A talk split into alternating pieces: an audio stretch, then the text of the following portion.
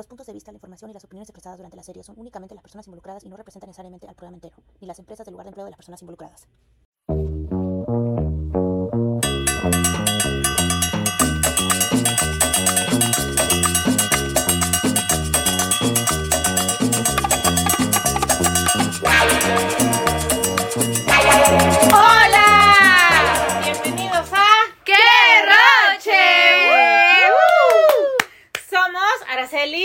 Natalie. ¡Y Rina! Ok. Hola chicas, ¿cómo han estado? Han sido Súper bien. Dos semanas sin grabar. Sin grabar.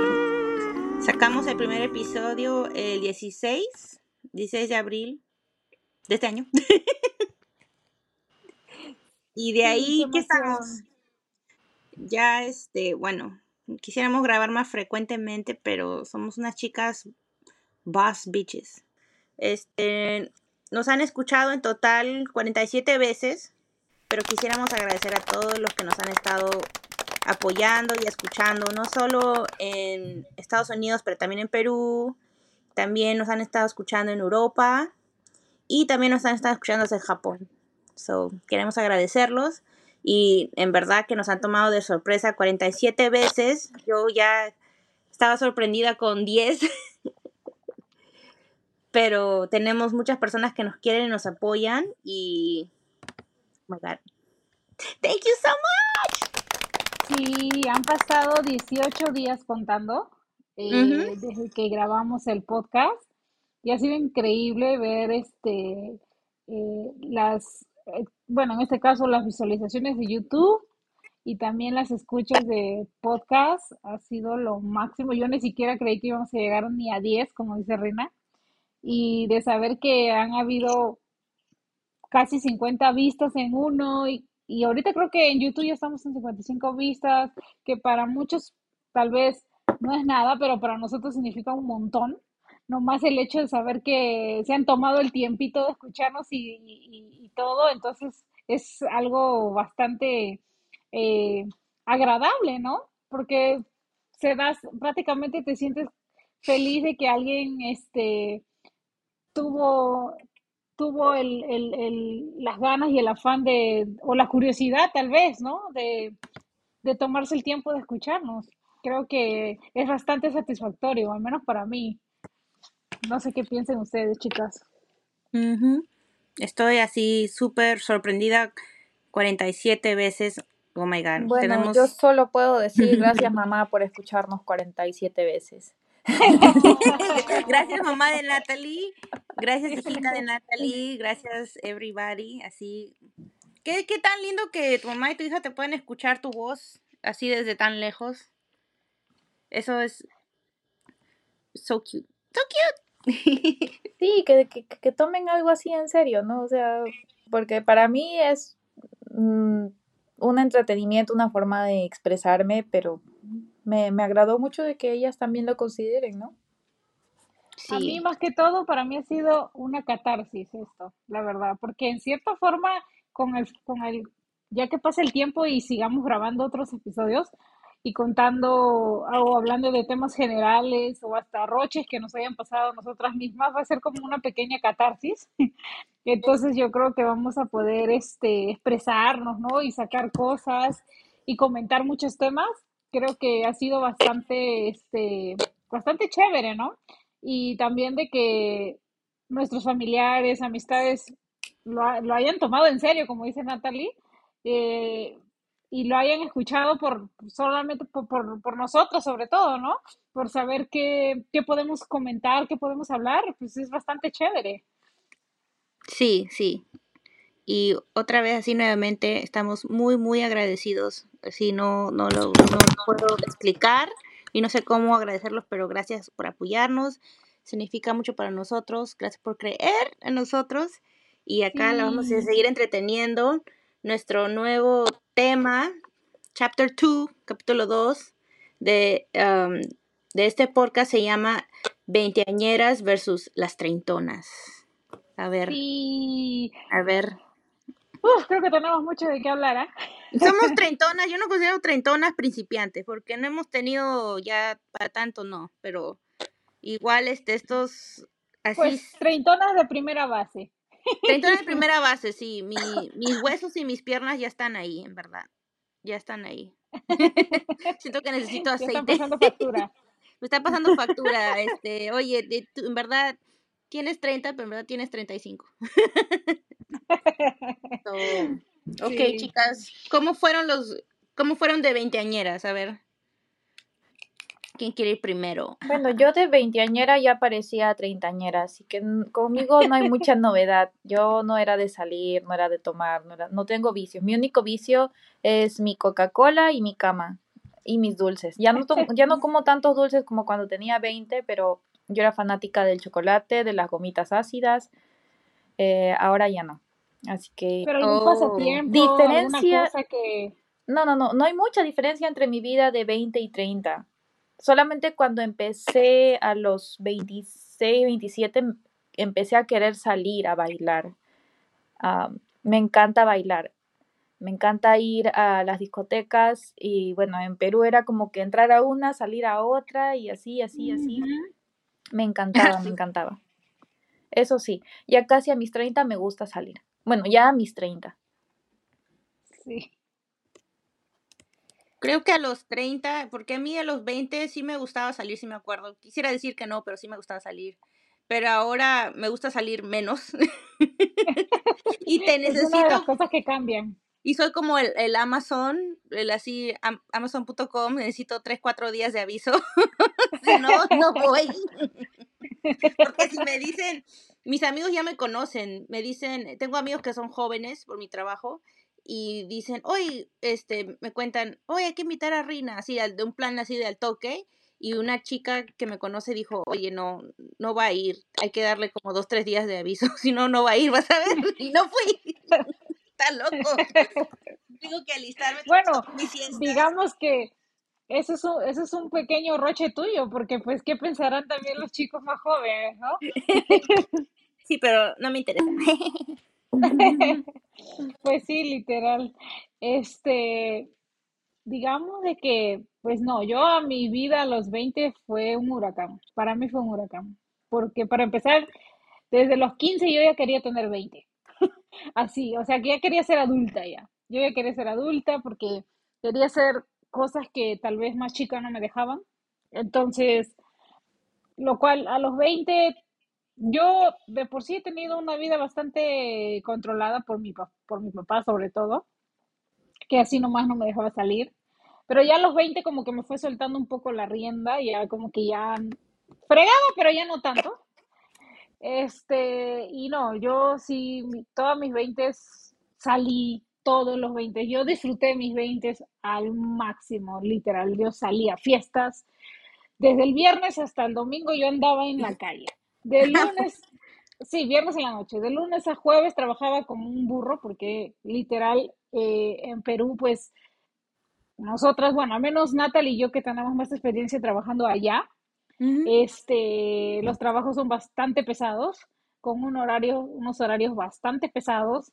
Este, entonces ahí tenías que trabajar porque tenías que trabajar. Entonces ya los días que tocaba descanso, que tal vez era una vez a la semana, y otros días que a veces faltaba por una X razón, pero mayormente en mis trabajos yo descansaba un día a la semana, que casi eran los sábados o a veces los viernes, y aún así me iba a trabajar después del tono y después volvía y me iba a otro tono.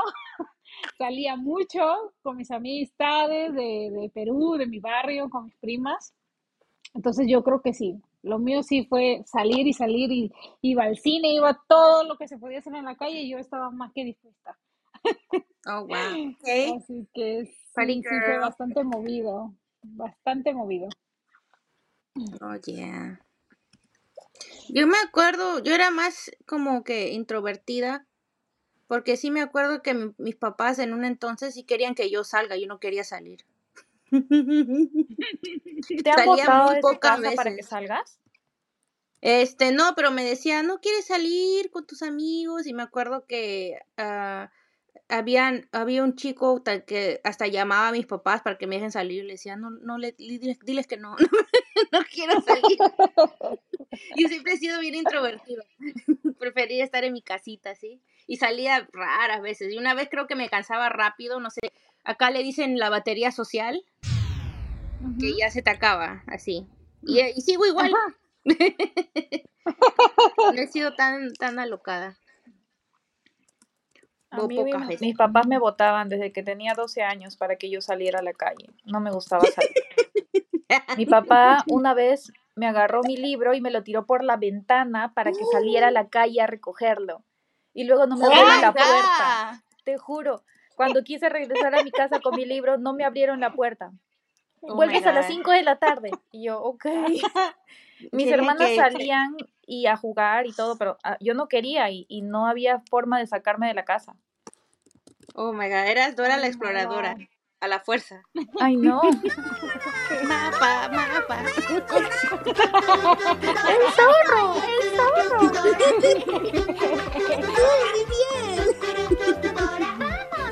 No, yo siento que, yo siento que, am, pues yo sí siempre fui bien extrovertida, siempre he sido así.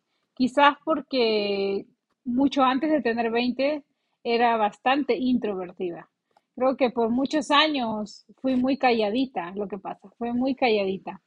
Hasta que, pues, conforme vas creciendo, pues te pasan muchas cosas en el camino y como que vas abriendo los ojos y te das cuenta de, en mi caso, de por qué ya no debía de ser tan así de ser tan, tan callada, tan antisocial. Yo era el fantasma de mi escuela, hasta que crecí y me di cuenta que debía de cambiar eso porque en el- conforme pasaba el tiempo sentía que pues no tenía amistades y, y que me estaba quedando sola por ser tan callada, tan así metida en mí misma que no me soltaba hasta que pues ya decidí ser un poco más abierta, tal vez juntarme más con la gente, dejar de ser tan cohibida. Entonces, este, fue cuando dije, bueno, ok, es tiempo. Y ya literal, ya a los 20, pues ya me solté del todo, pues, ¿no? Y pues me gustaba hacer de todo tipo, desde salir a, desde paseos regulares con amistades o familia, hasta fiestas, tonos en Perú, hasta regresar al pan con mi casa, a mi casa a las 6 de la mañana, literal, o sea, eso fue parte de lo que al menos yo experimenté a mis 20, ¿no? Y Oh. ahora creo que a los 30 ya se me bajó la batería completamente y sí que lo siento. Lo siento mucho porque ahora que tengo 30 es como que me canso rápido. A las 12 de la noche ya quiero estar en mi camita. Cenicienta, literal. Sí, o sea, qué roche, de cuándo, yo me hasta yo me sorprendo. De llegar a las 6 de la mañana con el pan a mi casa a entrar a las 12 de la noche ahora que tengo 30 es como que, es más, hasta ahora me hablan de tonos y es como que la pienso tres veces a ver si quiero ir o no quiero ir. Prefiero quedarme viendo Netflix en mi casa, o sea, qué roche, en serio. Yo digo, ¿cómo? ¿Cómo he llegado a esto? Creo que, que Pero pues es parte, ¿no? Parte de crecer. ¿cómo que, cómo que iba a decir? Oh, iba a hablar, creo que se me ha ocurrido una palabra, la, la señorificación que pasa cuando eres de la, te estás convirtiendo en los 30, que ya cosas de señora que te van El este, síndrome de la señora. interesando, así, cuando limpias tu casa o cuando este, vas de compras para comprar comida, así, cosa que a mí no me gustaba cuando era joven, pero ahora sí me encanta, me gusta ir a, a co- comprar, este, me, me molesta cuando mueven las cosas, en, cuando voy al Ralph's o a, a una tienda así de, de, de comida y mueven las cosas, me fastidia. O compro nuevas cosas para limpiar mi casa, así yo, ¡ay, qué bonito! Así Sí, es como, comienza la es como el señorificación. síndrome de la señora, pues, ¿no? Síndrome de la señora, pues. Señora Sí. Life, hashtag señora Life. Exacto. ¿A usted Sí, ya le ha dicho como- señora o no? Como que... Oh, Eh, oh, my God. Fue la primera Oh, my vez porque no, yo sí no, me no, acuerdo la no, primera lo que vez. me pasó. No, no, no, lo que me pasó hace poquito, nomás que casi me da un infarto. Estaba casualmente en el hospital y alguien me dijo doña. Y yo, o sea, Lo te más- aguanto señora, pero que me digas doña, hello. ¿Me viste cara de qué? O sea, eso sí me ofendió, me ofendió. En, en mi... Yo creo que yo creo que eh, en, en, en el tiempo en el que estamos ahora, obviamente eh, creo que muchos de nosotras o, o la gente que nos va a escuchar ahora, este, creo que también ha pasado por esto, ¿no? De que un día eres joven y ahora mm, ya no quieres salir de tu casa, ¿no?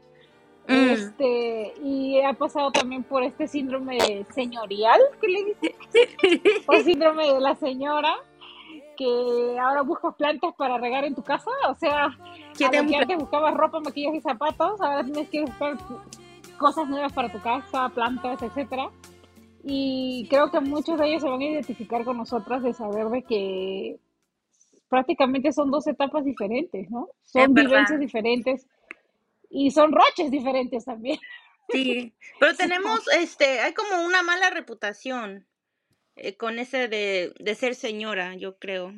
Especialmente cuando eres mujer, así como que te baja, vas cumpliendo más años, o sea, supuestamente como que el, el valor se te baja, algo así. Y Ah, este, sí. trabajo como es dominado por la mayoría son hombres, así como que esperas se enteran que soy 30, oh my god.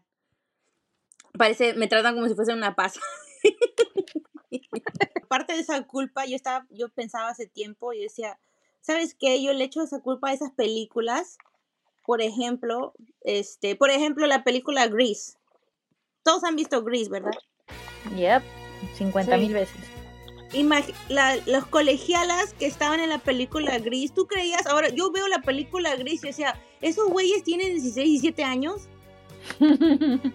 Estos güeyes parecen que están en su segundo divorcio. Oh my god. Están, y yo me parecía que parece que pagan taxes. Parecen, no sé, estos güeyes no tienen 16, 17 años. La, la chica chacha, la Rizzo. Estos, oh estos my güeyes god, lo pasaron como no. adolescentes. Ellas parecían de 40.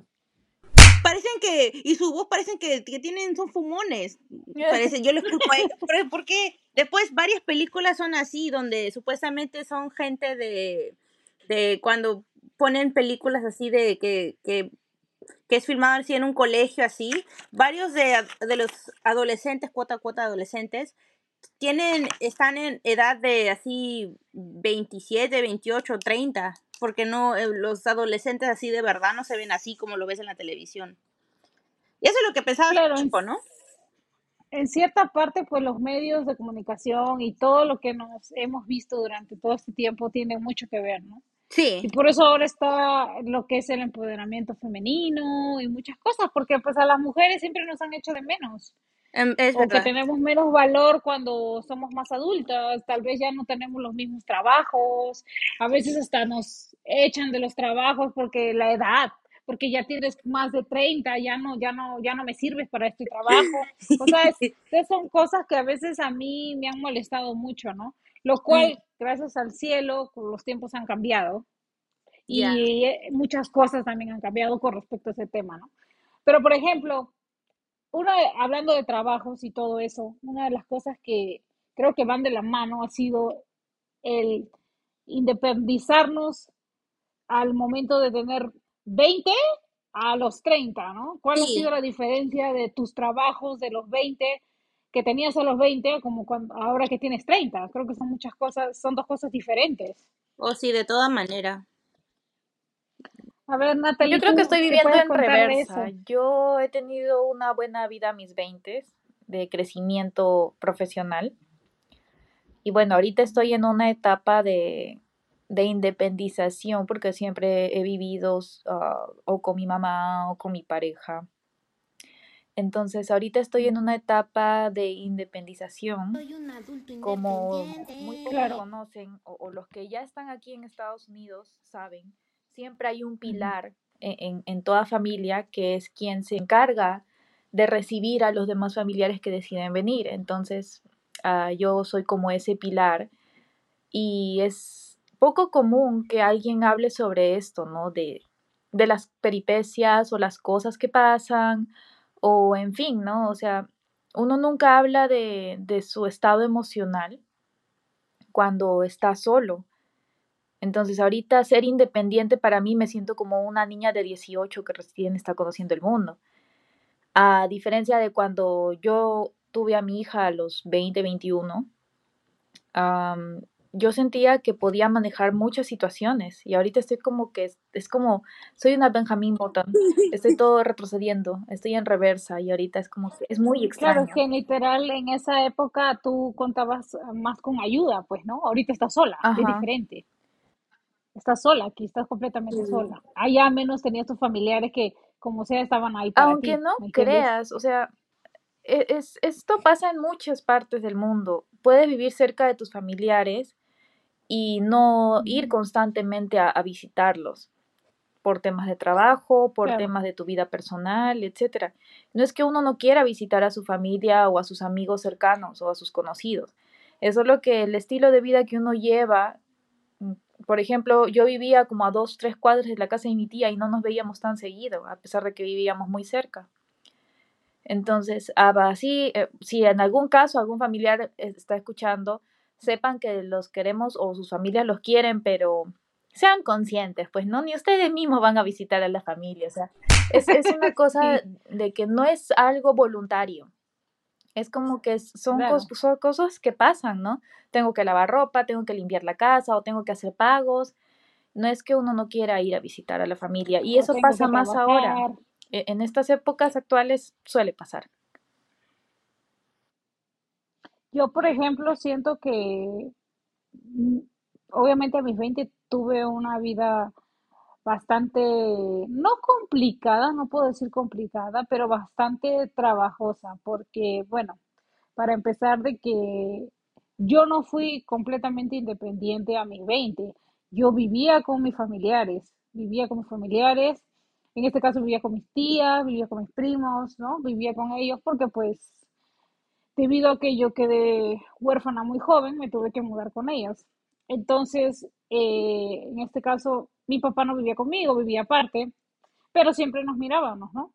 Eh, pero yo no era independiente. Yo empecé a trabajar a los 17 años, pero, este, literal, a, a partir ya casi de los 20, yo obviamente ya generaba mi sueldo, pagaba ciertas cosas, mayormente las cosas me ayudaba mi papá, eh, hablo económicamente también, me, me, me, me ayudaba mucho, pero, o sea, financieramente sentía de que sí, prácticamente en ese lado estaba algo independiente porque ya recibía mi dinero, ¿no? Y podía en cierta parte pagarme alguno de mis gastos y bueno, aunque contaba con el apoyo de mi papá, aún así me sentía económicamente que podía ver cosas por mí misma también, ¿no? Eh, pero no era totalmente independiente, como digo, siempre viví con alguien. Eh, luego, ahora, a diferencia de ahora, a los 30, que yo ya me considero completamente, eh, completamente, ya soy prácticamente individual hacia mi persona, yo ya veo por mis gastos, veo por mis cosas. Obviamente desde que me vine a Estados Unidos, soy independiente. Empecé a trabajar aquí desde que vine y obviamente eh, ya generar toda mi, mis gastos y mis cosas ya van por mi cuenta. Pues no, es totalmente diferente a Perú, que creo que si en algún momento a mí en Perú me faltaba algo, pues ahí tenía mi papá, ¿no? O tenía a mis familiares con los que vivía, ¿no? que como sea nos podíamos apoyar. Pero ahora que tú, como te digo, estamos solas aquí en este país, literal, aunque algunos, en mi caso, tengo a mi pareja, eh, nos apoyamos obviamente, pero si, si hablo de mí sola, yo siento que ya soy completamente independiente porque puedo correr por mí misma, por mis cosas, ¿no? Eh, y mis trabajos allá en Perú eh, fueron bastante pesados, como digo acá, nada a comparación a lo que es acá. Aquí a mí me sorprendieron muchas cosas, como por ejemplo el hecho que los horarios este, son bastante flexibles, lo cual allá nunca hubo flexibilidad de eso. Yo trabajaba hasta las 9, 10 de la noche con una hora de refrigerio eh, y trabajaba más de 8 o 9 horas diarias y nos daban un día de descanso y es más, no podías enfermarte así nomás, porque si te enfermabas te corrían del trabajo, te botaban del trabajo. Y tenías que presentar muchos papeleos y muchas cosas para demostrar que realmente estuviste enferma.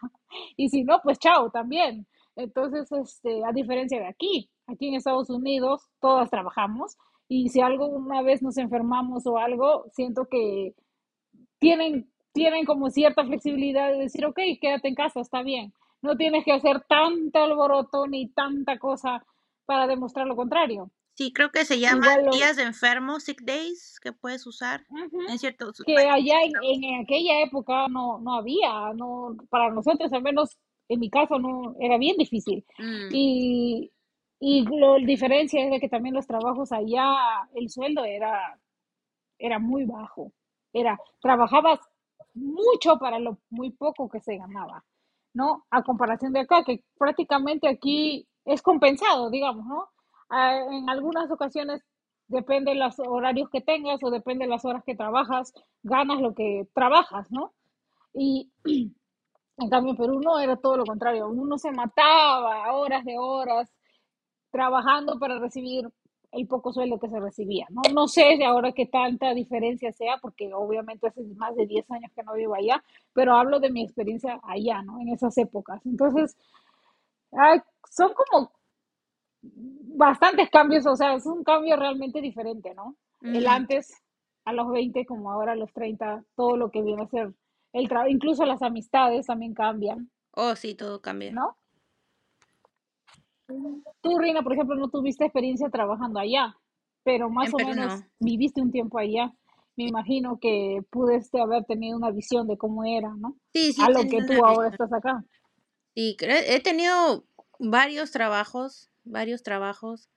Este, cuando terminé el colegio, todo era, tú sabes, California es un estado muy caro para vivir hasta ahora, es bien caro. Es uno de los estados más caros. Sí, cada día se pone más caro. Es junto con Nueva York y Miami, no sé qué. Y ahora, gracias a Dios, tengo un trabajo. Aún sigo, este, sigo independizándome poco a poco. Creo que es una fase Creo que debemos mencionar que tú este, también eres una nueva independiente, ¿no? Una joven independiente. Eh, esta es la primera vez que vives sola, ¿verdad? Sí, es la primera vez que, bueno, he vivido sola en muchas versiones, muchas, ¿cómo te explico? Ahora sí oficialmente estoy viviendo sola, pero he dejado mi casa a los 25. Claro, o sea, esta es la primera vez que tú te encargas de tus gastos, de ti misma. Sí. Eh, y la primera vez que tengo grandes gastos y poco a poco, ¿no? Este, me voy preparando y este, siento que me están pensando de diferentes maneras, no solo así de, de ganancias, y también mentalmente, emocionalmente, este, y a la misma vez también siento que eh, he, estado, me siento más cercana a mis papás ahora también, aunque antes vivía con ellos, pero ahora que me he alejado de ellos, siento que tengo una relación más fuerte, especialmente con mi mamá. Y también con... Claro. Con, Yo, por ejemplo, siento que he, sido independiente a la fuerza a los 20, porque fue la edad que vine acá. Pero fue porque fue a la fuerza, fue porque literal algo que yo decidí así, ¿no? Al venir acá y tomar las riendas de mi vida a mi modo, porque pues mi papá en este caso me tenía encapsulada. Mi papá era demasiado eh, sobreprotector conmigo y me quería tener en una jaula de cristal donde nadie me saque de ahí. Y si no era porque yo me, literal, me, me escapé y, y, me vine para acá, este, hubiera seguido tal vez bajo sus, bajo sus hombros, ¿no? Pero literal, pues cada una creo que se ha independizado a su manera, una más rápido que otras, ¿no? Sí. Es un proceso en realidad, es un proceso, ¿no? Y este, en cuestión de trabajo, en cuestión de, de amistades, las amistades de aquella época, las de hoy, creo que muchos hemos cerrado el círculo de lo que era, era muy grande tal vez, ahora es un, es un pequeño círculo donde solamente están las personas de tu confianza, nada más las que crees tú que se merecen tu confianza y tu amistad. Oh, sí. ¿No? Y este, y, y, también tiene mucho que ver también con las relaciones amorosas. Oh, que sí. Yo siento que en aquellas épocas, cuando éramos más jóvenes, los 20 a los 30, creo que así al grosso modo, las relaciones amorosas eran totalmente diferentes, éramos más inmaduras quizás. No inmaduras, pero más Yo al menos me este, sentí así. ¿cómo se dice naive en español? Más inocentes. Más inocente Inocentes. ya, y que todo, no, no, o sea, no tan cuidadosa, pero así como a la manera así divertida, ¿no? Con los ojos así Exacto. brillantes, los cachetes así Ilusionadas. rojitos. Ahora que estás mencionando eso de am, todo del de trabajo así, quería, tenemos varias experiencias con eso de la chamba. Mi, mi punto de vista de trabajar todo eso ha cambiado un montón. Eso es lo que más ha cambiado desde que, Claro. sí, desde que comenzó son mis 20, porque yo tenía esta, esta ilusión de que, y no sé si es con, la, todo lo- con ustedes era lo mismo, ¿no? Pero yo tenía esta ilusión o este era mi, mi moral, era de que yo, este, me rompo los lomos y yo trabajaba los lomos, así me rompía los lomos y quería ser una buena trabajadora. Y aún sigo siendo lo mismo, ¿no? Yo creo en trabajar duro y romperte los lomos por lo que tú crees, pero también Claro. esas, esas, yo he tenido al resultado de que yo me rompo los lomos, especialmente en mi trabajo, he tenido ciertas experiencias como que me, ha- me han hecho retroceder, parar, retroceder y como que pensar yo, ok, ¿en qué, para qué me estoy rompiendo los lomos?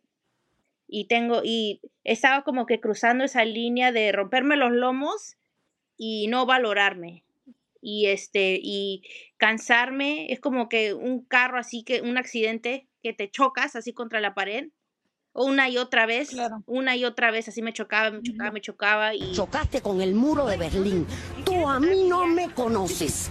¿Entendiste? eh, yo comencé a escribir un diario así para una, una manera para desquitarme y es- escribir así y este me asusté. Oh, es un Tesla ok. Y este pues comencé a escribir y, y me acuerdo de todo lo que escribía era de, de lo tan cansada que estaba y lo y lo tanto que me esforzaba así y no era lo y no era suficiente no era lo suficiente. Y personas que y las personas que así que eran igual a mí mi rango o menos que le llegaba eh, eran perezosos, así no, así no, no les, no les importaba nada el trabajo así, y ellos eran los que los premiaban, este, ellos eran los que, y como que al comienzo, no sé, trataba de que no me fastidie, pero al final, como que a mí también me comenzó a llegar. Y can- cansa mucho Claro, cuando te lógico, esfuerzas y este mi trabajo cuando te esfuerzas y te rompes el lomo así y eres una persona trabajadora es como que depende de las personas que estén ahí. Oh my god, mi roommate. ¿La escuchas? Sorry si escuchan ruidos atrás. Sorry, no estamos en un estudio profesional. ¿Qué estaba diciendo? Oh, este, yo, como decía, me esforzaba mucho así para, para, tú sabes, me sentía como un perrito, ¿no? Oh, premiame, soy una buena chica, así. Y pucha, como que nada. Y no, y yo no, yo no quería premios, ¿no? Yo quería, este, no sé, yo quería que no, menos reconocieran algo. tampoco, porque me sentía mal, ¿cómo se dice? Guilty, culpable, así. ¿Culpable? Pero algo, un- algo me fastidiaba, que, que una persona que le llegue, una persona que, que la dejen, o gente que los dejan así huevear en el trabajo, y todos nos pagan lo mismo, todos nos pagan lo mismo, así sea lo que sea, las horas que trabajes, este, que, o sea, no sé, como que que no le importe. Sí, paré y dije, oye, ¿qué estoy haciendo, no? ¿Qué estoy, ¿Para qué estoy haciendo esto? Y en ese entonces yo dije, la única persona que me voy a esforzar va a ser para mí y para lo que importa, ¿no? Este, no, no digo que es malo esforzarse en un trabajo, solo que no, no perder la visión que tienes, ¿no? Entonces ahora, este, en vez de ser ansiosa, así, ser estresada por cosas que, que, que no puedo controlar, yo estoy tratando de así tranquilizarme, calmarme, este, yo, ¿cómo se dice? Poner, poner boundaries, así, Límites. poner límites así, o sea, hoy hasta acá nomás llegas, ¿no? En el Claro, trabajo. claro. Pero, eh, no sé, eso es, eso es algo que, que, que paré y comencé a, ok, tengo que pensar, porque si sigo así, así, full, full, este, a pura velocidad y chocarme contra la pared una y otra vez, me voy a volver loca. Y sentía que me estaba volviendo loca. Así, y, y no era suficiente. Claro, no era suficiente. creo que eh, eso es, eso es lo que nos pasa muchas veces Sí, cuando, es como común. dices tú, ponemos todo de nuestro esfuerzo, claro, eh, y al final de cuentas nos damos, nos, valga la redundancia, nos abrimos los ojos y nos damos cuenta de que para nosotros es importante, pero para las otras personas no es tan importante. Sí, ¿no? Y es ahí donde caemos en cuenta de que, pues, ¿para qué tanto esfuerzo? ¿Para qué si las demás personas ni cuenta se dan? Ni cuenta Y para colmo, no es que te van a reconocer de alguna manera o te van a aumentar el sueldo, entre comillas, Sí, porque al fin de cuentas a todos les pagan igual y entonces hagas más o hagas menos es lo mismo. sí, me ha hecho, me ha hecho, me me- es como que me ha dado una nueva forma de, de ver así. Por ejemplo, el otro día hace tiempo me acuerdo que vi un video de un chico trabajando en una, haci- haciendo empaquetaje y era muy bueno, así, empaquetando comida así, y todos decían, wow, qué bueno este chico. Y yo, yo decía, o sea, es muy bueno empaquetando, pero lo van a, lo van a su- hacer manager algún día o lo van a dejar ahí. Ahí se va a quedar. ¿Me entiendes? Exacto. O sea, lo van a, lo van a ha- hacer que se quede ahí o van a, o van a promo, ¿cómo se dice? promocionarlo a otro, a otro sitio. Promocionarlo. ah, Para eh, mí decía, pucha, claro, de repente eh, lo hacen que se quede ahí. Así y se está esforzando y está haciendo lo mejor que se puede, pero su, su jefe piensa que, que es suficiente para que lo promuevan. O sea, me hace pensar así, ¿no? Otra persona que no se esfuerce claro. igual va a estar ahí y lo van a pagar lo mismo. So, no quiero decir no deberías O tal vez esforzarte, lo pero también, yes, ajá. So, es como que así me está haciendo pensar así, ¿no?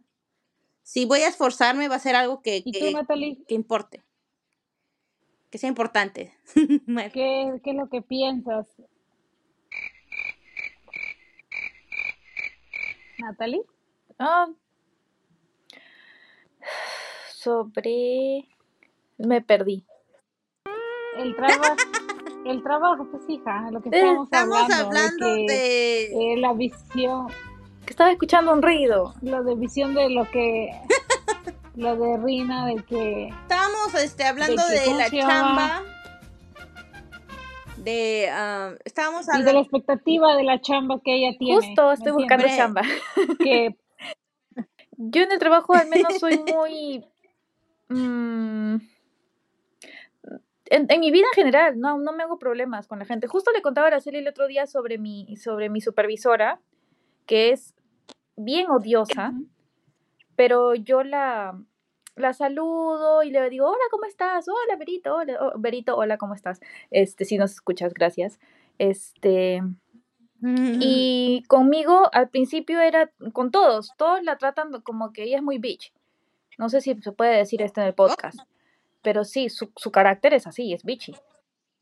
mejor no digas su Hay nombre, muchas, hay muchas. mejor no lo digas. Espero que lo Hay sepa porque hasta he escuchado clientes que se han quejado de ella. Pero yo creo que las oh personas solamente se... Cero estrellas en el No, es que en general, mira, yo soy muy analítica y yo sé que hay muchas personas que solamente se enfocan en lo negativo de las personas. Pero a ella yo le he Oh, tratado, sí. es- trato de conversarle, trato de preguntarle cosas, le sigo conversación y ahora me saluda cada vez que me ve, me ayuda. Por ejemplo, ayer tuvimos una cliente muy difícil y ella había perdido los papeles y ya era mi hora de Oh, almuerzo. Yo dejé de ir a almorzar para ayudar a esta señora, era una señora muy mayor que se había olvidado que no había activado su tarjeta y estaba renegando con nosotros.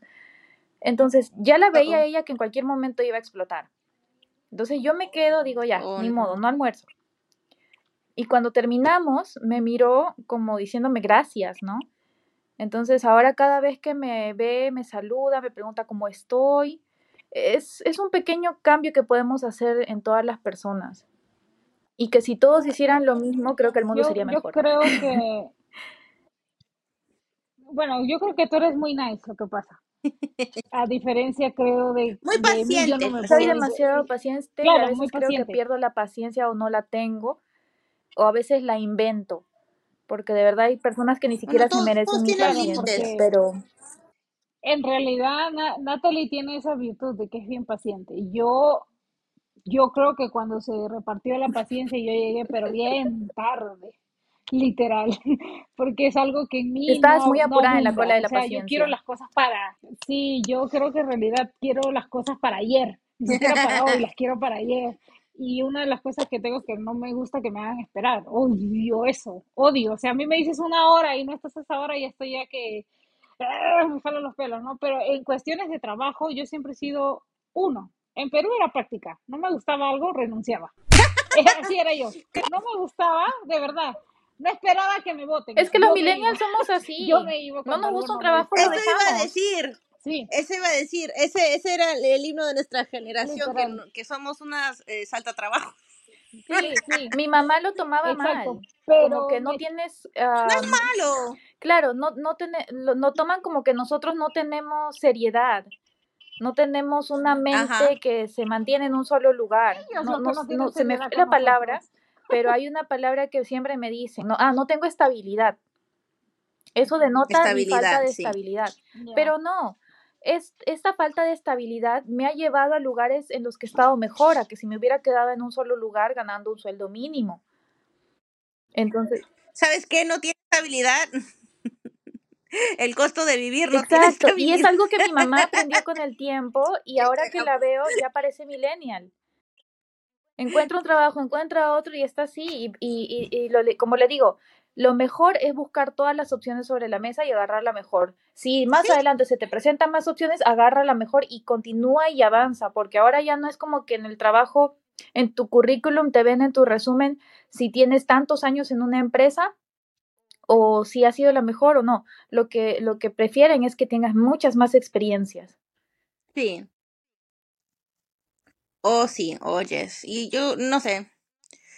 ah, eso también es, también viene con mi edad que no me interesa que piensen si no hay estabilidad, nada de qué, pero verdad que todo ahora está más caro. Todo está caro. Todo, todo así. Carísimo, carísimo. Salir afuera, respirar, No, inhalar cuesta 100 todo, dólares. Lo peor de todo es, ¿sabes qué? De que eh, ahora en actualidad, cuando yo recién vine acá a Estados Unidos y busqué un trabajo, yo no me podía dar ese lujo que me daba en Perú, de decir, ah, no me gusta, chao.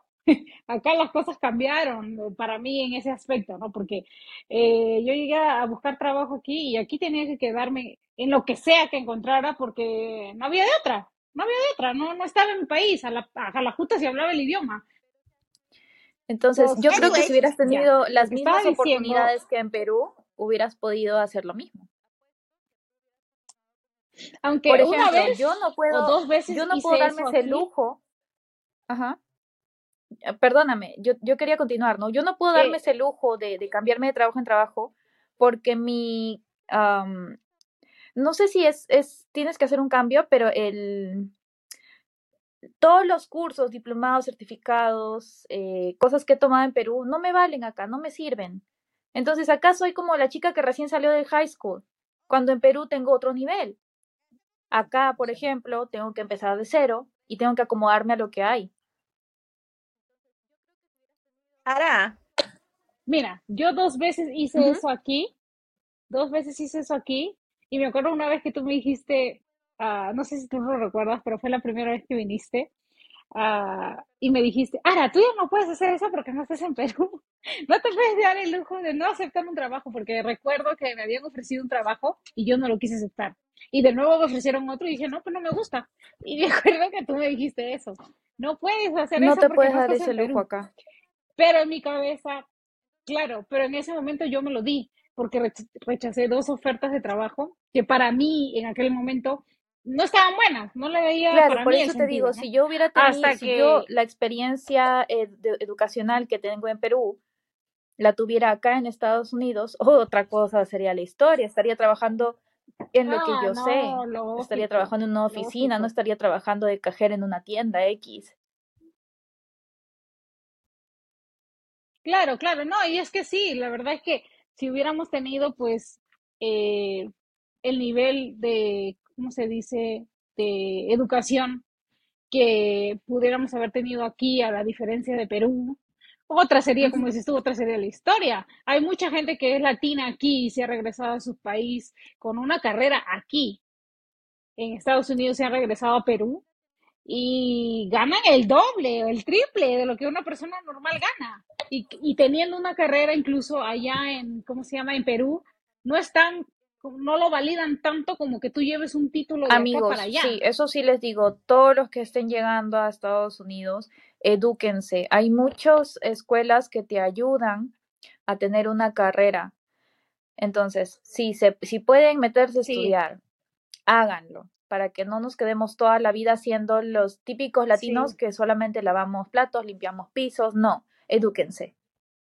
Sí, on, Yo me acuerdo que por eso, Sí. por ir al colegio, también estaba de trabajo en trabajo en trabajo y me, me acabo de acordar un, un cierto trabajo que tuve, que Araceli, tú también estuviste ahí para mí, que fue este, hasta en, creo que en un sitio muy, muy ah, conocido en Los Ángeles y este, me acuerdo que duré solo un mes, porque me acuerdo que la dueña era media loquita y no quiero decirlo casi como que así teníamos como problemas entre las dos y me acuerdo que el último la la sí, última sí. la última discusión que tuvimos fue que me, me acusó de que le había robado plata de su, su caja Sí, yo no soy sí, ladrona recuerdo. yo nunca he Sí, robado recuerdo. así nada ni un ni un centavo me he robado yo no soy ah, tú sabes no soy de esas cosas y me acuerdo y me- te acuerdas que fue mi cumpleaños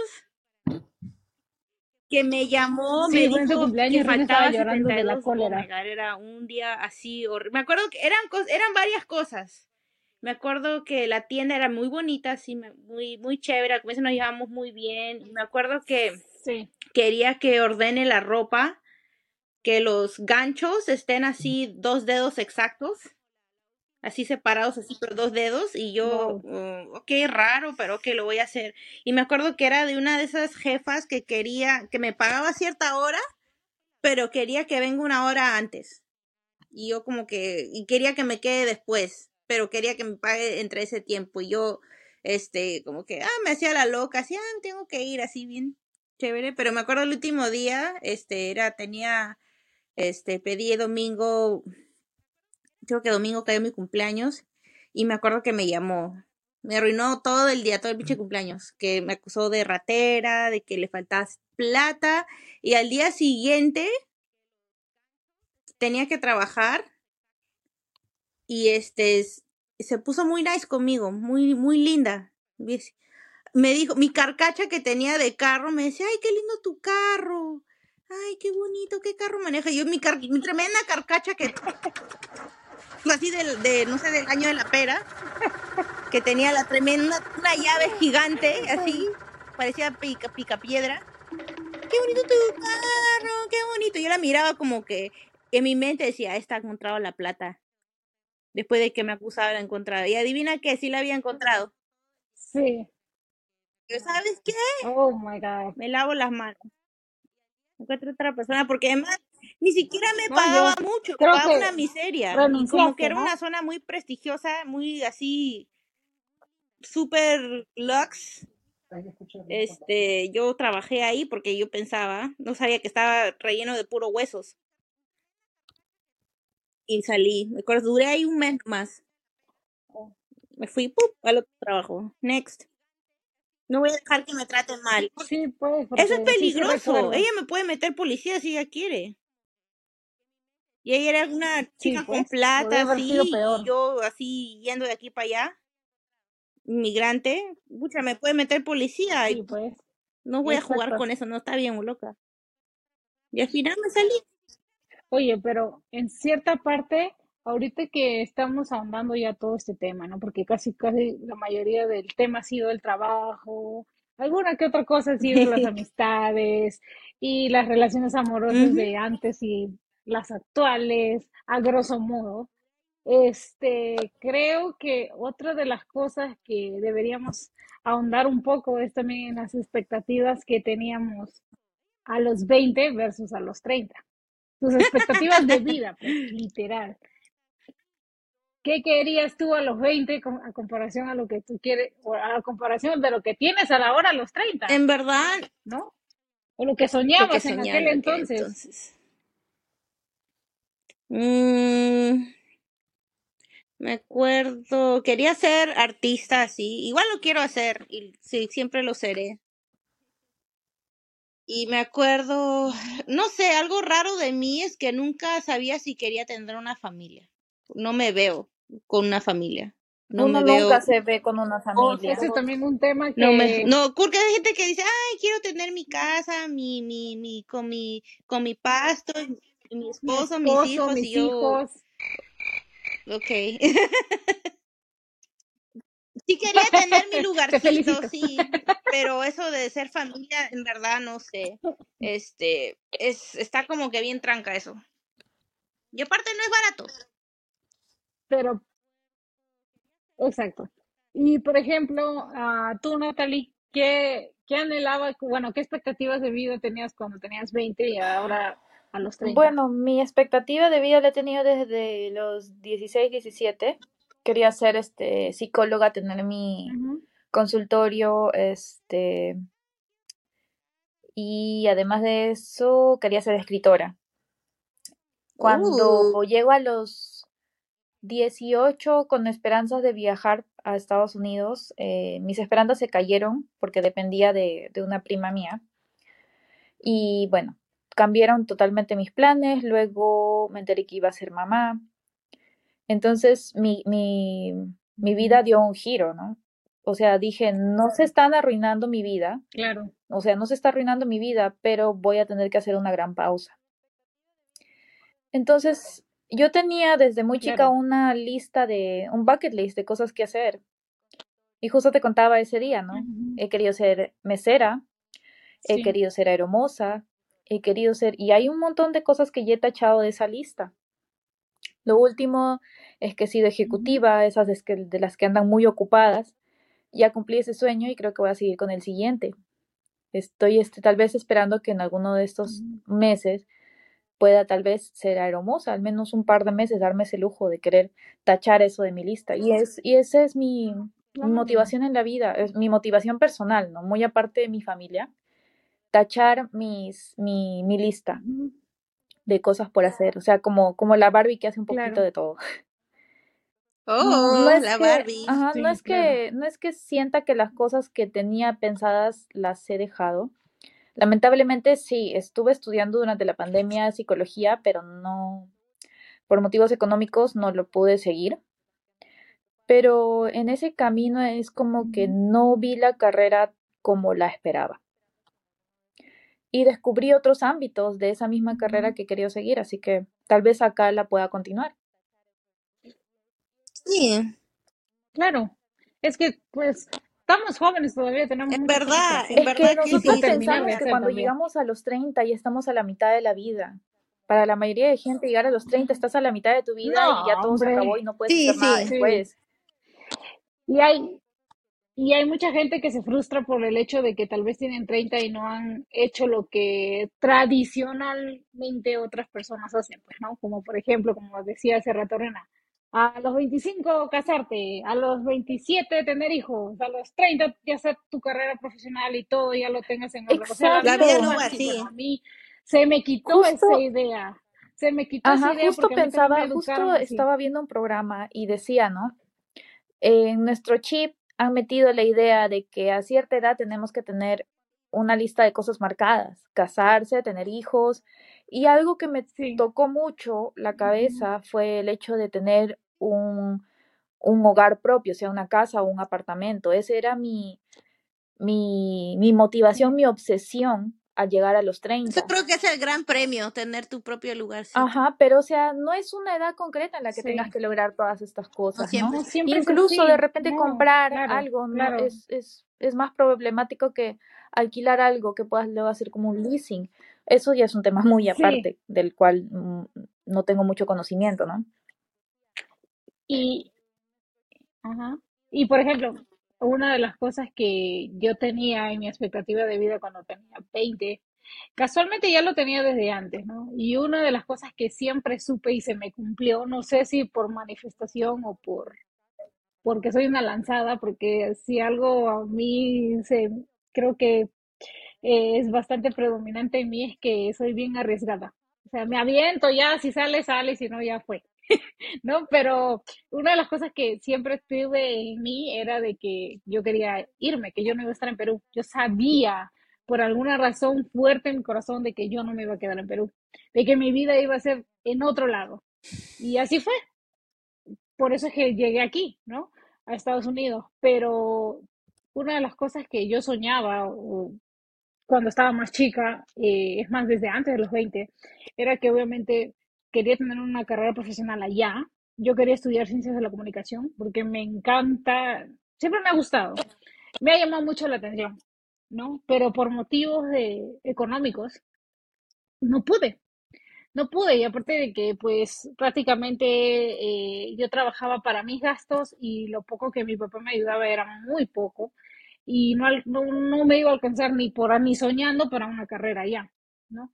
Entonces, luego de eso, otro de los sueños que creo que me gustaría hacer, o bueno, no lo sé aún, es escribir. También me gusta escribir. Tenía casualmente un cuaderno lleno de cosas. Ahora que ya se me ha ido la, no sé si se me habrá ido la inspiración o no, pero hace mucho tiempo que no escribo, muchísimo tiempo, años diría yo, este, tenía un cuaderno de hojas y hojas y hojas de pensamientos que algún día yo soñaba con que las iba a publicar, aunque parcialmente las publicaba en mi Facebook. Casualmente Facebook de vez en cuando me recuerda las cosas que escribía en aquel entonces.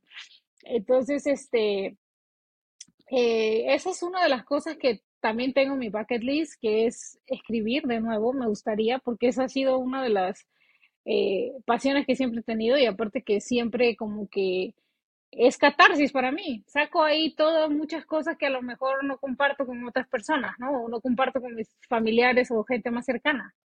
Eh, y creo que ya mi expectativa a los 30, por ejemplo, fue sorpresivo de que viniera aquí y obviamente fui a la escuela, todo, pero no he seguido un patrón, como estábamos hablando hace un rato, de que, oh, sí, a los veintitantos tienes que tener tu carrera, oh, sí, tienes que tener hijos, oh, sí, te tienes que casar, oh, sí, yo no he seguido ese patrón, yo siento que eh, no he terminado cosas de, o sea, mis cosas que tengo por hacer y en este caso me gustaría, este, tener una carrera tal vez corta, ya no de lo mismo que soñaba cuando estaba más chica ya, pero este, sí me gustaría como por ejemplo, estudiar algo que, algo concreto y corto, ¿no?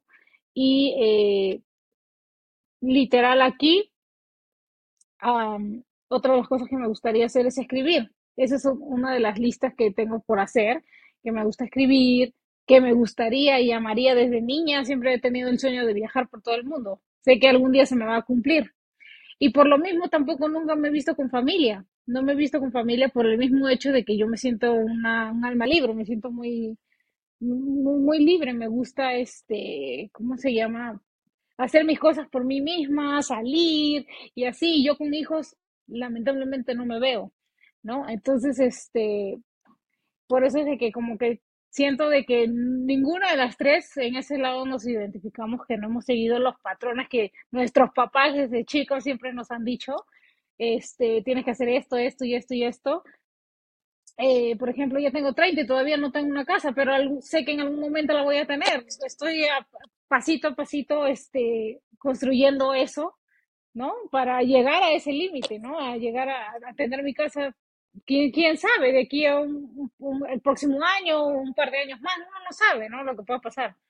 Pero creo que son pequeñas metas que cada quien se va trazando, ¿no? Su pequeño bucket list de las cosas que quiere hacer, eh, pero como en cierta parte nuestra generación ha sido inculcada de que tienes que seguir las reglas de la vida tal y como van, entonces como hay ciertas personas que no las ves en muchos tiempos y cuando te las encuentras, tal vez te dicen, oh, ya, y, oye, pero ¿por qué no te has casado? Oye, ¿por qué no hijos todavía? Y es como que son cosas de que en mi cabeza son como, ¿y por qué tengo que hacerlo? ¿Por qué tengo ¿no? A, a No mí me si gusta dar fecha cabeza, exacta. pero yo digo que ¿cuándo vas a tener hijos? Ah, en enero eh, 15 del 2040. no sé. Para dar sí, respuesta. a ver si estás vivo para ese entonces. Chequea en ese entonces. Sí, Chequea en ese chequea entonces. ese Regresa entonces. en ese entonces. Entonces es como que, eh, exacto, tener cosas materiales al fin de cuentas son también pequeñas cosas, ¿no?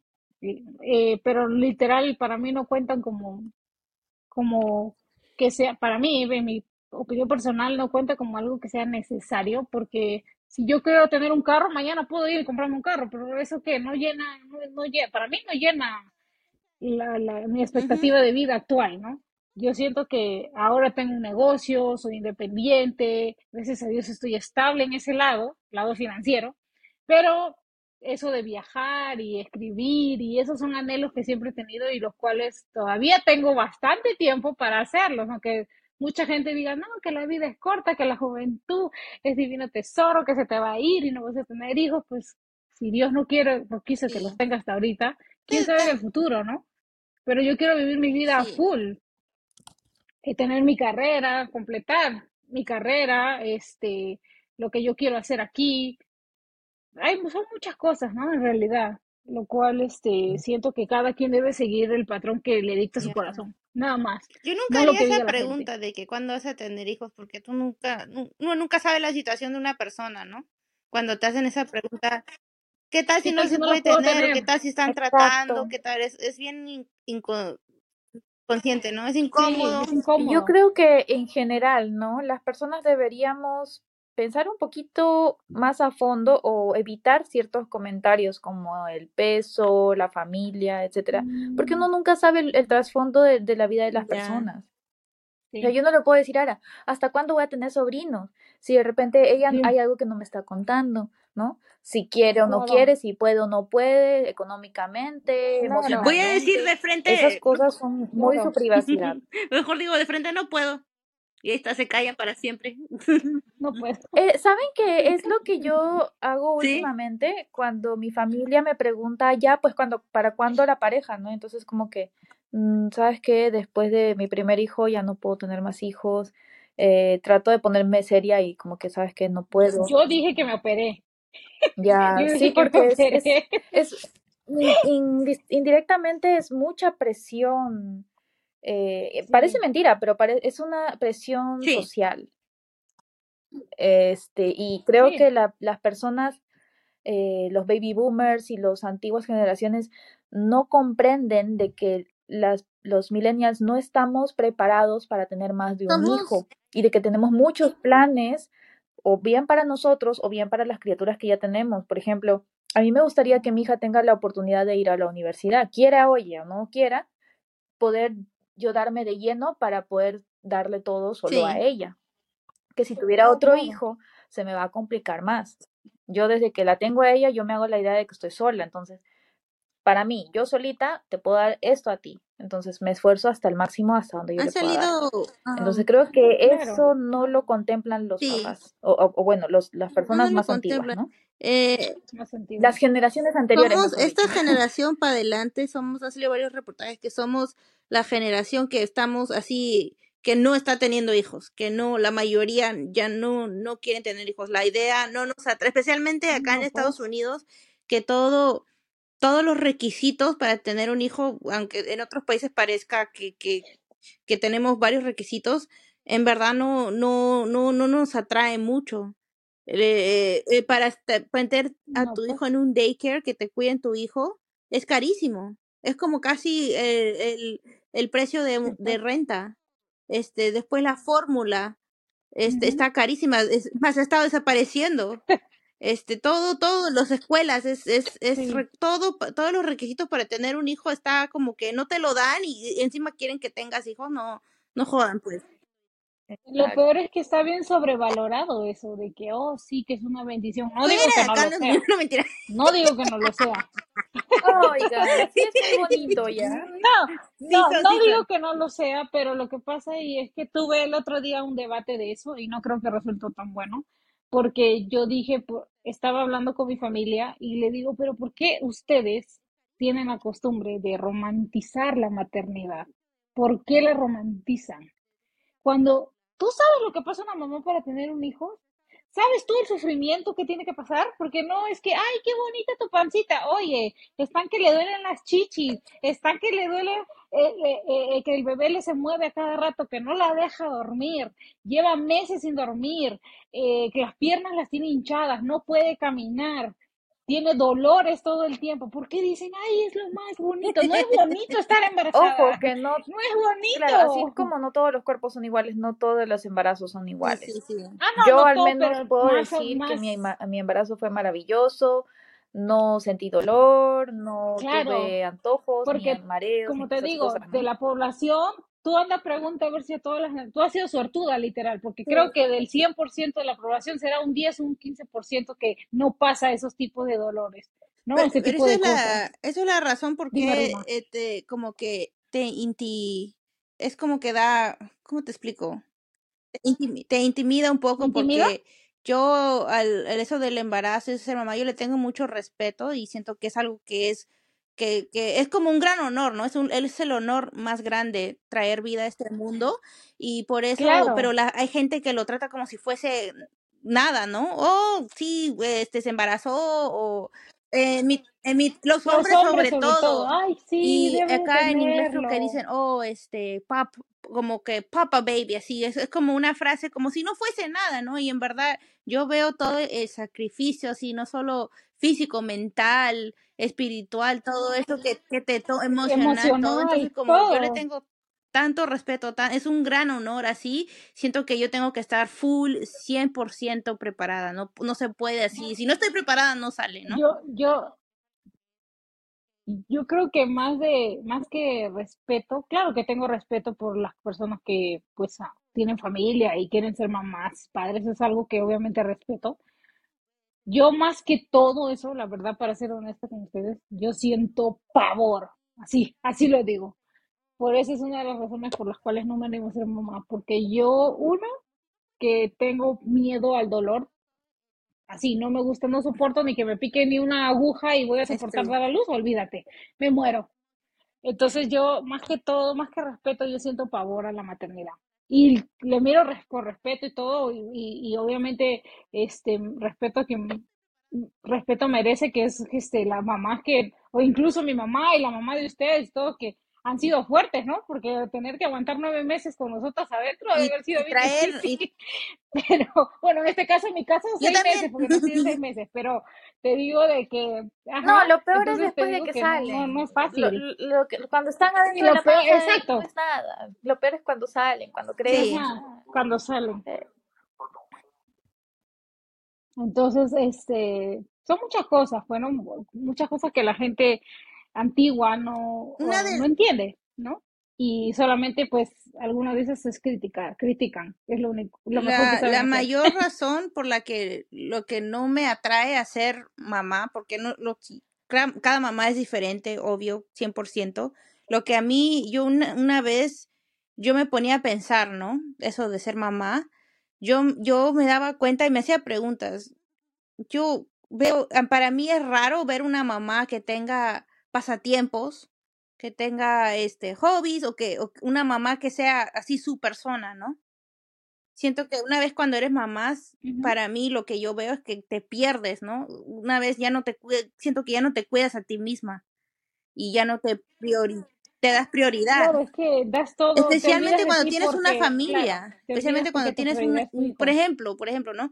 Imagínate, este, yo preferiría, lo, o sea, yo me imagino lo peor, ¿no? Yo creo que yo preferiría, si es que ser una mamá soltera, a que ser una mamá con un esposo que no, que sea así lo peor de lo peor. Porque que no te que no ayude en nada nada. y No, no, no, no se dice que no te ayude en nada, se dice que se vuelve que se otro vuelva hijo. otro O sea, no hijo. tienes Eso un es lo peor, hijo, que tener tienes un esposo que sea otro Tienes hijo dos, me, asusta, tienes me, me, así yo preferiría ser una mamá soltera, en serio, que se... Bueno, li- literal, eh, yo pienso que, bueno, hay hombres que obviamente cuando, son- bueno, la familia en general, eh, la mamá se queda en casa con el niño y el hombre se va a trabajar, pero literal, ¿quién se encarga de los gritos, de los llantos, de cambiar pañales, de todo eso? Somos nosotras. El hombre nomás llega cansado y encima no quiere ni escuchar al niño que está Me llorando. Sea, acuerdo, no me Si no acuerdo a uno de mis no. supervisores, uno de los supervisores de mi, de mi trabajo anterior me decía que se quejaba de la esposa de uno de sus este colegas, colegas, que y yo lo escuchaba, ¿no? No decía nada y me decía que no le caía bien la esposa, que apenas el esposo llega de trabajar, ella le da a los cuatro hijos y quiere que lo ayude con los cuatro hijos y yo en mi cabeza decía, ¿cuatro hijos? Oye, esa mujer se habrá vuelto loca. Of course, ¿cómo no le va a dar los cuatro hijos? Ya está que se jala los pelos de todas partes. No, no, como, o sea, el, el güey quiere que, que, o sea, ¿tú crees que esa mujer no está cansada de estar con cuatro hijos todo el día? Oye, estás, estás loco y tú quieres, y, y es, es más, la estás, la estás haciendo ver como si fuese una mala persona.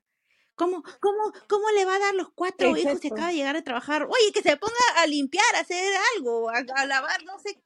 ¿Qué quiere? Que se va a echar a la- a la- al sofá a descansar mientras la, la pobre mamá ha estado así 24 horas al día con los hijos y encima quiere, escucha, sobre ¿Mm? eso, ajá, sobre eso debo comentar. No solo el hombre, hay mujeres también. He conocido mujeres que han dejado a los hijos, sea con el, el, el papá de los niños o con la con la abuelita, para abuelita, irse a trabajar, porque ellas mismas no toleran a sus ¿En propios hijos. Entonces yo no sé para qué tienen hijos Eso, si sí. los van a dejar con otras personas y ellas quieren, para otras personas el trabajo es la libertad de la Sí, familia. Hay personas que prefieren estar en el trabajo que eso, estar con oh su my God, familia. es 100% Y eso. eso no solamente pasa con los hombres, he visto mujeres que lo hacen Sí, sí, también. sí, sí.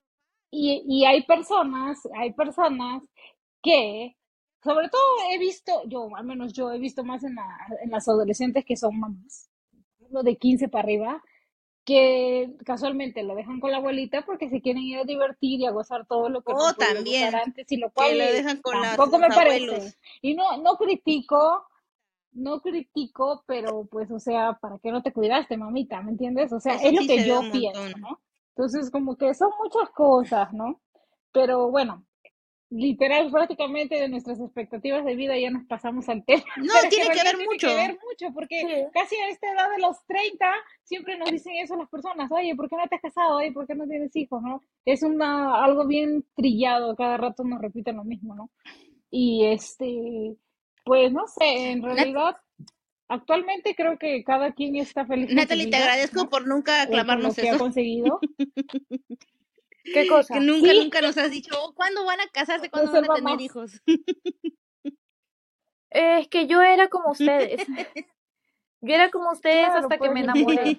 Entonces, eh, yo también pensaba desde los 12 años, yo no quiero tener hijos, porque yo tenía en mi cabeza, desde los 12 años, yo decía, quiero viajar por el mundo en un Volkswagen amarillo. ¡Oh! Aún, pues, Entonces, ese era mi puede, plan de vida.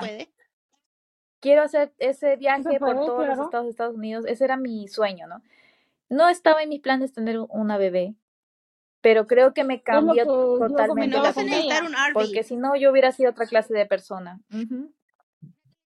Es lo que yo comentaba el otro día con Natalie. Yo también veía mucho Scooby-Doo y me enamoré de la camioneta de Ujú. Scooby-Doo y siempre decía que iba a viajar por el mundo con Scooby-Doo y al final Bueno, terminé viajando con mi pareja ahora tienes tu en, en camioneta. Scooby-Doo. Al menos. Tienes tu Scooby-Doo. que Sí, todos la, la. Kiara. Scooby-Doo, pa, pa. Yeah, boom, boom, boom, boom, boom. Sí. Pues literal, oye, en serio de que este tema es co- como que tiene Sí, como tiene pa- para rato. pero sí ya como para acortarlo, acortarlo y que también otras personas que se identifican con esto también de, de alguna manera nos comenten, ¿no? O nos dejen su opinión de todo lo que hemos hablado, pero eh, yo siento de que tanta mm, la diferencia de, de década, digamos así, de ser de ser una jovencita de 20, ahora una señorita ya o más adulta de 30, este, son muchas cosas que cambian, ¿no? Y que lo cual la gente puede contar sus experiencias y también todo lo que lo que han pasado, pues, ¿no? Y literal creo que ah, hemos dejado una etapa bonita. Yo creo que mis 20 fueron los más bonitos, disfruté mucho y ahora que pues que ya estoy adulta creo que he madurado, ya pienso de otra manera creo que ustedes también, igual. Muchas cosas han cambiado. Y pues no sé, yo creo que eh, tendríamos horas y horas para hablar Sí. de, de esto, pero siento que al menos ya hemos tocado los temas importantes, ¿no? De lo que era eh, nuestra vida a los 20, a los 30, el independizarnos, los trabajos que teníamos en aquel entonces con los de ahora y nuestras expectativas de vida, ¿no? En todos los sentidos. Y lo último creo que nos tocaría decir, o creo que, que, nos, que nos faltaría comentar era los, nuestras metas, ¿no? A, a, a futuro, porque ya lo que ten- tenemos que vivir en nuestro presente, ¿no? Que Mm. estamos ahora, en nuestra vida de treinta y tonas. Ah, sí, nuestras metas. También eh, quería hacer como una, no resolución, pero ahora, ahora que tienen más experiencia y tenemos 30, 30 y pico, ¿qué es lo que se recomendarían a ustedes de 20, no? Si puedes, si puedes retroceder el tiempo, ¿qué te diría? ¿Qué le Sí, diría a mi niña de si te 20? puedes visitar en un sueño, no sé. Bueno, ¿quién empieza? Eh, Empieza tú, ya hablaste, ya. ¿ah? Empieza tú. ¿Quién tú? Ok, Este, empieza bueno. ¿Qué te dirías tú? Me daría una cachetada diciendo, bitch, deja de estresarte tanto. usa, usa tu bloqueador, huevona. Lávate la cara. Haz yoga. Pucha, me diría, agárrate. Porque vas a, vas a tener un trabajo bien fuerte. Ponte tu cinturón, pendejo.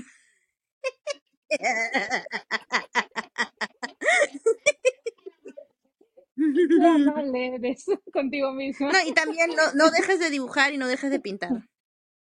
Porque es, es lo que en verdad me gusta Es, lo, es mi pasión. ¿Tú, tú Natalie, qué te dirías? A mi yo de 20 años, wow. Te estás metiendo en algo muy grande, pero te va a cambiar para bien. Sigue nomás, dale para adelante. Dale para adelante. Sí. Invierte Mm, plata. Yo a mi... Ahorra, invierte. Invierte plata, estúpida. No seas tan ingenua porque te van a estafar. Yo, ¿Verdad? yo a mi yo de 20 años creo que lo más sabio que le podría decir es, eh, primero me daría un abrazo, porque creo que me costó mucho llegar a mis Oh. 20 eh, viva, digamos así, porque con las experiencias que me pasaron antes de mis 20 yo ya no tenía ninguna esperanza de querer eh, seguir, la verdad, en un tiempo. Estaba muy deprimida. So, primero me daría un abrazo. Luego, mi recomendación más grande sería de que, de que me arriesgara siempre en todo lo que, o sea, si de por sí ya me sentía miedosa de las cosas que quería hacer, porque siempre tenía, yo siempre buscaba la aprobación, en este caso de mi papá, como él era muy aprensivo conmigo, siempre tenía que buscar su, su Mm. aprobación. Yo creo que lo primero que me diría era de que deje de buscar la aprobación de los demás, porque siempre busqué esa aprobación de que si hacía algo mal, siempre volteaba a mirar a ver qué me iban a decir, o si hacía algo bien también. Entonces, primero, dejar de, buscar la aprobación del resto, segundo, decirme de que todo va a estar bien, de que voy a hacer la cosa más ah, arriesgada de la vida, pero que si tuviera que volverlo a hacerlo, volver a hacerlo, lo volvería a hacer una y mil veces y no me arrepentiría jamás. Y creo que lo último que le me diría es de que, que despierte un poco, porque siempre he sido un poco dejada. So, creo que ahí sí me meteré un cachetadón también de paso, para decir, oye, despierta, up. bonita, despierta, porque el mundo te va a comer, sí, el mundo te va a comer si no te avivas. Pero nada, ahí por el resto, que todo va a estar bien y que le eche ganas porque todo va a salir bien y que siga para adelante, ¿no? Eso es lo máximo que me podría decir. Que todo va a estar bien, que deje de sentir un miedo. Nada aplauso porque estoy muy orgullosa de ustedes. Todas nosotras que damos un aplauso Sí. porque Yes. hemos tomado un camino muy largo Sí. y aún falta. Aún Aún falta mucho. mucho, muchas cosas. Así que, así que, wow. Ha sido bastante bueno hablar de esto, ¿no? sí, sí, sí. Yo creo que tal vez, no sé, tal vez pueda que haya otra segunda parte, porque como digo, es un tema bastante, Sí, es un tema profundo, bastante profundo. pero, pero pues hasta el momento creo que hemos coincidido en varias cosas y ojalá que la gente se pueda identificar con todo lo que hemos hablado. Yo creo que ha sido bastante importante. Y este, nada, espero que en el próximo episodio podamos ah, tal vez seguir hablando de esto o tal vez depende de lo que la gente también quiera escuchar. Ojalá que nos puedan comentar y decir que les gustaría Sí, escuchar, ¿no? De sí. nosotras. Y también otra vez queremos agradecer a todos los que nos están escuchando. Y Sí, menciona los países, por favor, que nos sí, han están escuchado. escuchando. A ver, Sí, menciónalos. bueno, obvio, el, el país ahorita que en que somos más popular es obvio Perú.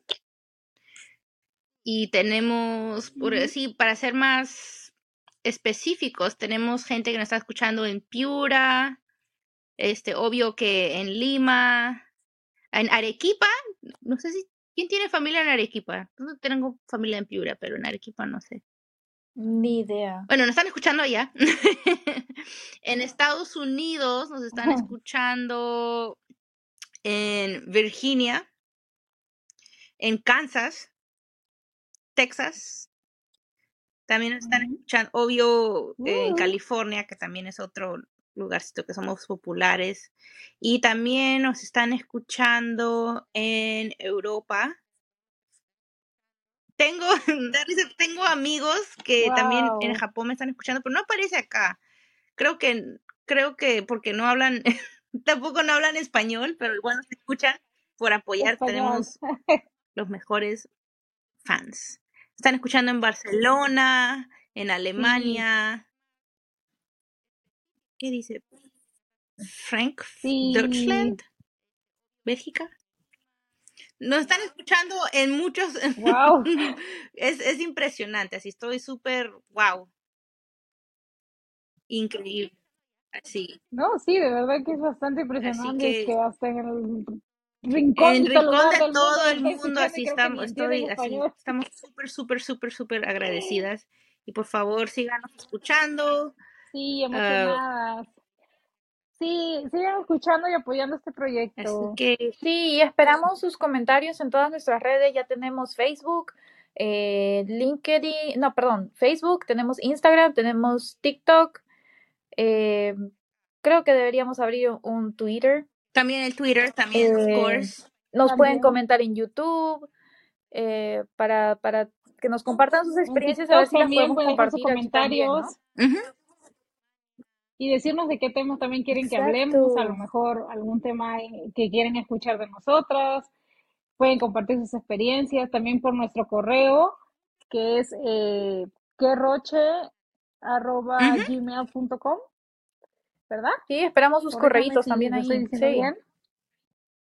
Exacto. Y este también pueden eh, escribirnos en, eh, en YouTube, como está diciendo, en, en TikTok, en Facebook, que ya prácticamente vamos a, próximamente vamos a colgar el video y eh, en, eh, obviamente en Spotify, que ya vamos a próximamente a, a- a seguir colgando más episodios, así que ojalá que nos sigan apoyando y que les guste. Más bien, como decíamos, estamos bien agradecidos que, que hasta en otros países nos hayan, se hayan tomado el tiempo de escucharnos, la verdad que es, es bastante Sí. emocionante. Así que bueno, chicas, ¿alguna otra cosa que quieran acotar No, para ya despedirnos? ahí nos vemos el próximo episodio. Sí, nos vemos en el próximo episodio. Estén atentas que vamos a estar publicando lo que vamos a Gracias por escucharnos y seguirnos en todas nuestras redes. Bye. Cuídense, Chao, nos chao, chao, vemos. chao. Bye. Ya. Noche